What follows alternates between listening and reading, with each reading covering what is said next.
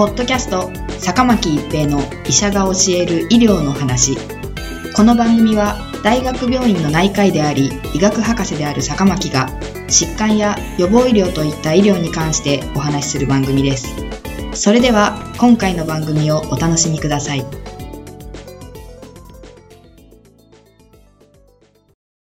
皆さんこんにちは、坂巻一平です。ポッドキャスト、坂巻一平の医者が教える医療の話。今回は過敏性肺炎です。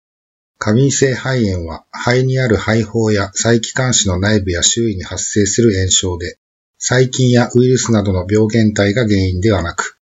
有機物の粉塵や化学物質を繰り返し吸い込んだことによるアレルギー反応が原因となります。遅延型とも言われる4型アレルギーが関与しています。息切れ、咳、発熱といった症状が見られ、抗原を避けることにより改善しますが、長期間抗原に暴露されていると炎症が慢性化し、肺がどんどん硬くなります。30から50歳代の人に多い傾向にあります。季節は春から秋に多く、特に夏に多く見られます。アレルギーの原因となる抗原として頻度の高いものにカビ、すなわち心筋が挙げられます。中でもトリコスポロンという心筋が原因のことが多いと言われています。その他に細菌の一種、鳥類の排泄物に含まれるタンパク質、キノコの胞子、ポリウレタンの原料となるイソシアネートなどがあります。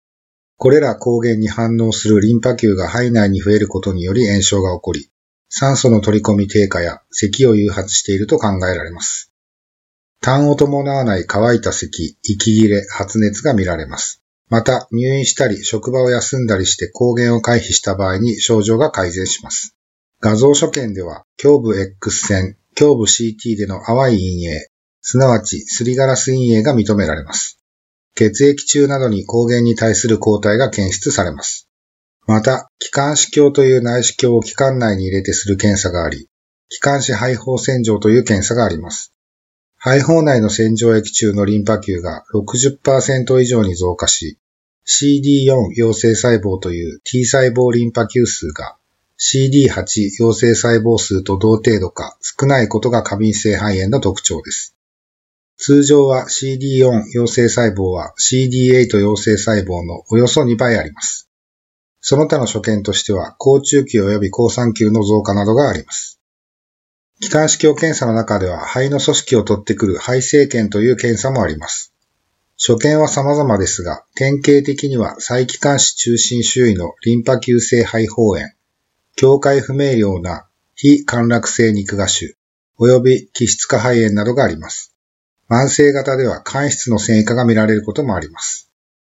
入院して一旦良くなった症状が自宅や職場に行って抗原を再び暴露することにより症状が悪化することが特徴的で、このようなことで診断されることもあります。治療としては程度が軽い場合には抗原を避けるだけで改善しますが、より重症になると酸素やステロイド薬を要することがあります。病理学的変化は早期に検出された場合や抗原暴露が除去された場合は完全に可逆的です。急性型は抗原を回避すれば自然警戒しますし、症状は通常数時間以内に軽減します。慢性型では繊維化は通常不可逆的ですが、抗原への暴露がなくなれば進行しない可能性もあります。長期間抗原に暴露することにより慢性化することもあります。この状態になると完全に回復させることは難しく、適切な処置をしないと呼吸不全が進行することがあります。予防として長期管理で最も重要となるのは抗原への暴露を避けることです。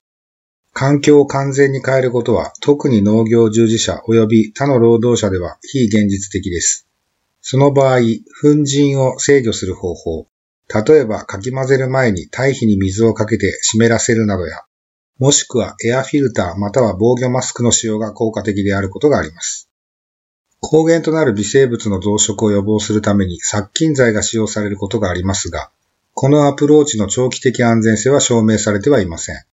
湿った空調システムの大規模な掃除、湿っぽいカーペットの除去、及び湿度を低く保つこともまた一部の状況では効果的です。しかしながら患者さんには継続的に暴露が続く場合は、これらの方法では不十分である場合があることを伝えなければなりません。長く続く咳などの症状がある場合は、医療機関を受診することが重要です。ポッドキャスト、坂巻一平の医者が教える医療の話。今回は過敏性肺炎でした。ありがとうございました。ポッドキャスト、坂巻一平の医者が教える医療の話。今回の番組はいかがでしたか？次回の番組もお楽しみに。